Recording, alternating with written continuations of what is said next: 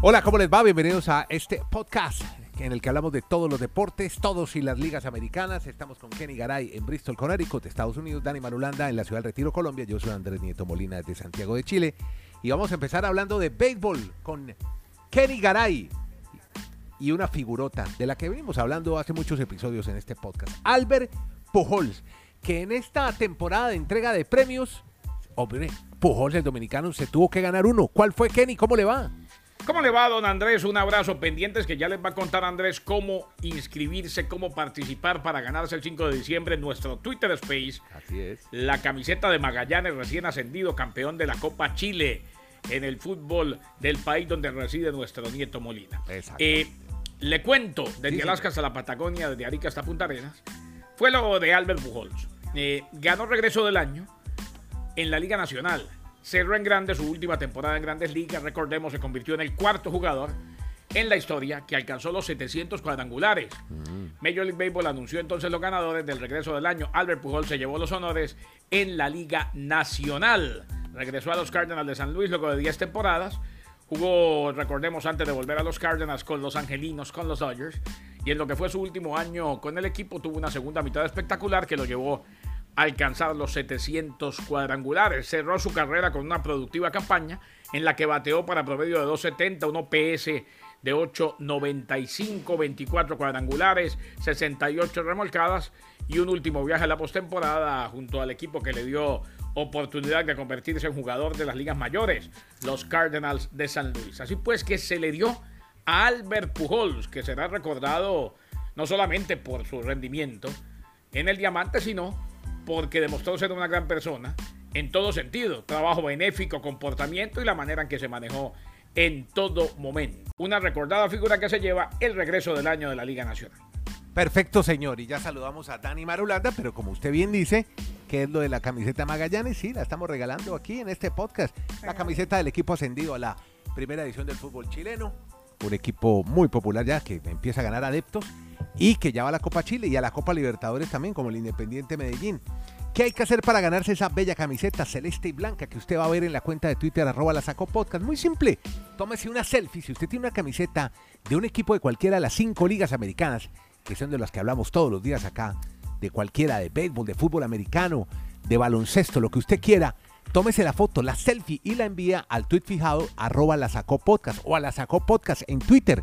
Y el 5 de diciembre lo invitamos a que, si está en Colombia, en los Estados Unidos, hora 5 pm, hora del este de los Estados Unidos, entre a nuestro espacio en Twitter y ahí le contamos cómo termina de ganarse esa bellísima camiseta. Y ahora sí hablemos de acción de gracias. Ayer vi que eh, le salvaron la vida a unos pavitos ahí en la Casa Blanca, el señor Biden. Deberían ser más pavos, pero en fin, no hay nada que hacer. Pero cuénteme, ¿qué pasa con Thanksgiving? ¿Tiene contendientes en el fútbol americano? Dani, desde el retiro, ¿cómo te va? ¿Qué más, Andrés? Abrazos para Kenneth, para todos nuestros oyentes. Pues sí, por fin un Thanksgiving con equipos que realmente están para pelear el ingreso a la postemporada. Normalmente el Thanksgiving siempre se juega con los Lions, con los Cowboys, pero en los últimos años eran equipos que realmente no estaban con la posibilidad de entrar a postemporada. Pero este, este Thanksgiving, desde este jueves, pues en la programación los Lions que han ganado tres partidos consecutivos, se van a enfrentar a los Bills de Buffalo, uno de los grandes contendientes para llegar a la postemporada.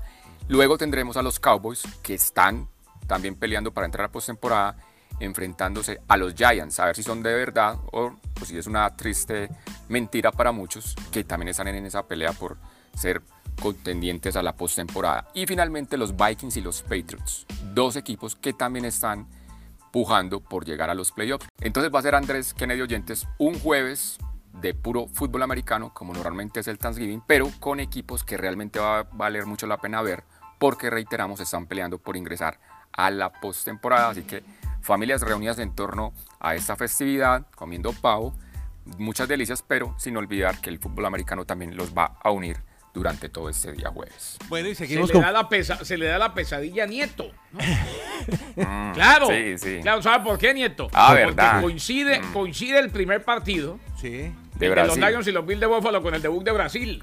Ah, Eh, ponga dos pantallas, vea la tableta. Sí. Sí, no. Eh, no, no, ¿Usted sí. qué prefiere ver? ¿A Josh Allen, a Josh Allen o a Neymar? Pues no sé. A ver. Cualquier, no sé. Ver los dos, al tiempo. los No, no, dos. yo sí le contesto, Sí, yo sí le contesto.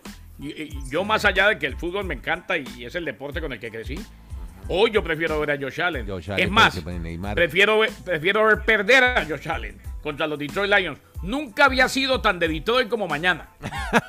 Bueno, se lo agradece. Santiago, se, va a, se va a emocionar el pájaro. Sí. Usted también, mañana va a ser de los Lions, Ma- Marulanda. eh, Reconoce. Claro, Oiga, y va bien claro, ese equipo, claro, ¿no? Dos victorias también. al hilo, ¿no? Muy bien, va, va bien los Claro, Lions. claro. Es un tres, equi- es un tres, equipo- tres. Es un, es un Ent- equipo. el entretenido eh, que siempre pierde.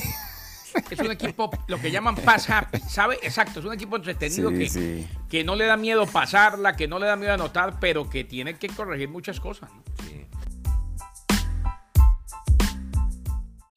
Todos los deportes y las ligas americanas en el podcast La Sacó del Estadio.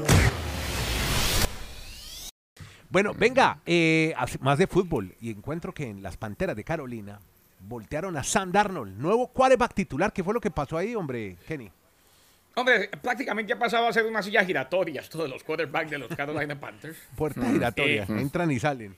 Entran y salen, se convierte en el tercer titular diferente en igual número de semanas este domingo frente a los Broncos de Denver en el Bank of America Stadium. El equipo realizó el anuncio después de que Steve Wilkes, que es el coach interino, dijera a sus quarterbacks que optaría por Darnold en lugar de Baker Mayfield, que tuvo dos pases interceptados y no logró meter a los Panthers a las diagonales en la derrota contra los Ravens de Baltimore. Primer inicio para el otro Jack de Nueva York, Sam Darnold, en la temporada regular desde el 9 de enero, aquella derrota ante los Buccaneers de Tampa Bay. Wilkes tomó la decisión luego de evaluar el mal trabajo de Mayfield y descubrir que PJ Walker no está listo para regresar el domingo con un esguince en la parte alta del tobillo. Y cuando se trata de quarterback no se puede esperar demasiado. Y es bueno que hizo ya el anuncio. Eh, hombre, hay quarterbacks que se quedaron ahí en el camino. Mayfield, ese ya se quedó. Y eso que valía oro cuando salió de college.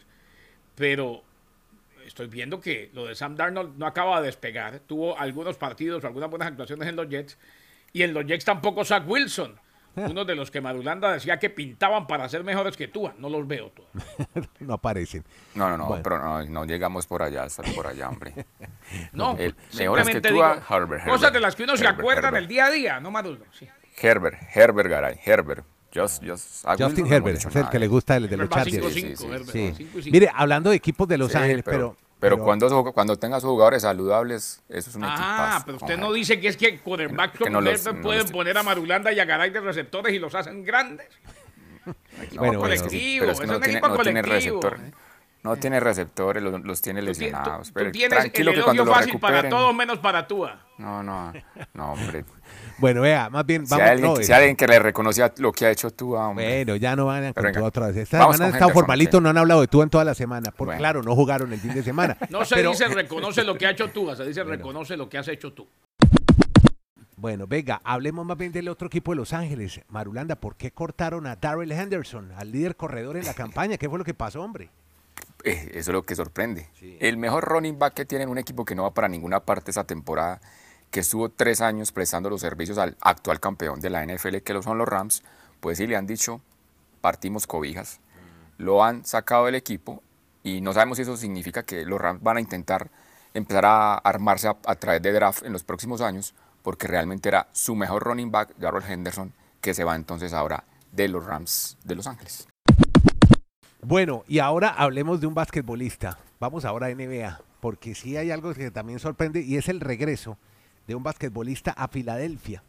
Y parece que no le fue bien. Fue abucheado por el público en Filadelfia. Vencimos. ¿Qué fue lo que pasó? La historia con Kenny. Volvió Andrés a la que fue su casa, Ben Simmons. Había vuelto ya, pero eh, lesionado y se había sentado ahí con sus compañeros en el banquillo y ya lo habían abucheado. Dijo después del partido que esperaba más. Actitud desafiante de este muchacho. ¿Más abucheos? Sí, eh, Sí. Él, él tiene eso. Yo creo que es hora sí. de que se dedique, a hacer lo que me- se dedique a hacer lo que mejor sabe, que es jugar al baloncesto. Sí. Eh, se encogió de hombros ante los abucheos que surgieron de la multitud.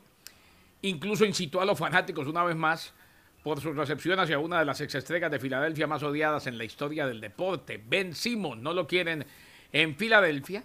Al final, hombre, no se le dieron las cosas ni a él ni al equipo, pese a que Kyrie Irving anotó 23 puntos y Kevin Durant tuvo 20 antes de que Jack Bond retirara su alineación titular con tres minutos restantes en el juego. Un enfrentamiento muy esperado, pero que se vio mermado con Embiid fuera. Joel Embiid, esguince en el pie izquierdo, Harden todavía fuera con distensión en el tendón del pie derecho y Tyrese Maxi también fuera con una fractura en el pie izquierdo. Así pues que él esperaba más, más abucheos en lo que fue la victoria 115 a 106 sobre los Nets de Brooklyn de parte de los 76ers de Filadelfia. Reiteramos, sin Embiid y sin Harden. Seguimos hablando de la NBA y Marulanda ya hace unos días no he podido encontrármelo, debe ser por el horario Marulanda, es que juegan en Sacramento y ese, ese horario no me sirve, el del Pacífico. Pero qué racha la de este equipo, por Dios. Además una racha que no, no tenían desde el año 2004, este equipo de los Kings. Ayer derribaron a los Grizzlies de Memphis, pero ¿qué es lo que está pasando en Sacramento? Hay temblor. Que es una agradable, sí, es una agradable sorpresa. Hemos hablado de este equipo, los Kings, que es entretenido de ver. Llegaron a siete triunfos al hilo. Otros leones de Y hay Detroit. jugadores. Ajá. Sí, sí, pero, pero sí que- gana. como este equipo desde el 2007, este equipo desde el 2007 no llega a la postemporada, yo digo que vamos a hacerle toda la fuerza para que por fin, hombre, esa afición tan sufrida de Sacramento vea a su equipo en la postemporada. Y hay jugadores muy interesantes. Fox anoche logró 32 puntos. El point guard, que es el principal jugador de, de esta franquicia en cuanto a puntos, pues volvió a figurar con una muy buena noche. Y también Domantas Sabonis fue el líder en rebotes con 13, en 8 asistencias. Este jugador que tiene 26 El años hijo de, el hijo de es Arvidas. hijo, exacto, es hijo del gran Arvidas Sabonis, el lituano que en los 90 jugó muy bien con los Blazers de Portland. No sé si usted lo recordará, Andrés. Sí. Un ese señor, ¿cuánto medía? Yo creo que casi 2.20, era gigante. Sí, sí, muy- y la habilidad, la habilidad que él tenía para, Era un hombrazo, no solo en un los tableros, sino, sino que jugaba muy bien haciendo los pases. O sea, era como una especie de armador, pero de un tamaño gigante. Arvidas Sabonis, que tuvo cuatro hijos, todos jue- juegan baloncesto, aunque el único que llegó a la NBA es Domantas Sabonis. Incluso él se casó con, ustedes saben que él se casó, las historias que le gustan a Andrés. Ajá. Él se casó con la primera Miss Lituania Ah. A finales de la década de los Oiga. 80. Y entonces cuando ustedes ven las fotos del matrimonio, pues Arvidas Sabonis es un tipo de 2.20. Ella Mire la estatura de su, mire la estatura de, de su linda esposa en esa época. Año 88. No, increíble. Ahí está su hijo. Ahí, como dice, como dice el relator de, de Colombia, ahí está su hijo. Ese- ah, Domantas ese. Sabonis Car- jugando muy bien en los tableros. Ah, bueno, muy bien, muy bien. Ahí está tu hijo y, y menciona la ciudad donde nació, ¿no? Ese es Jorge Eliezer Torres, ¿no? Claro. Sí, sí, señor. Tremendo narrador. Bueno, mm, eh, es que tiene unas frases muy buenas, ¿no? ¡Pa'lante, pa' allá!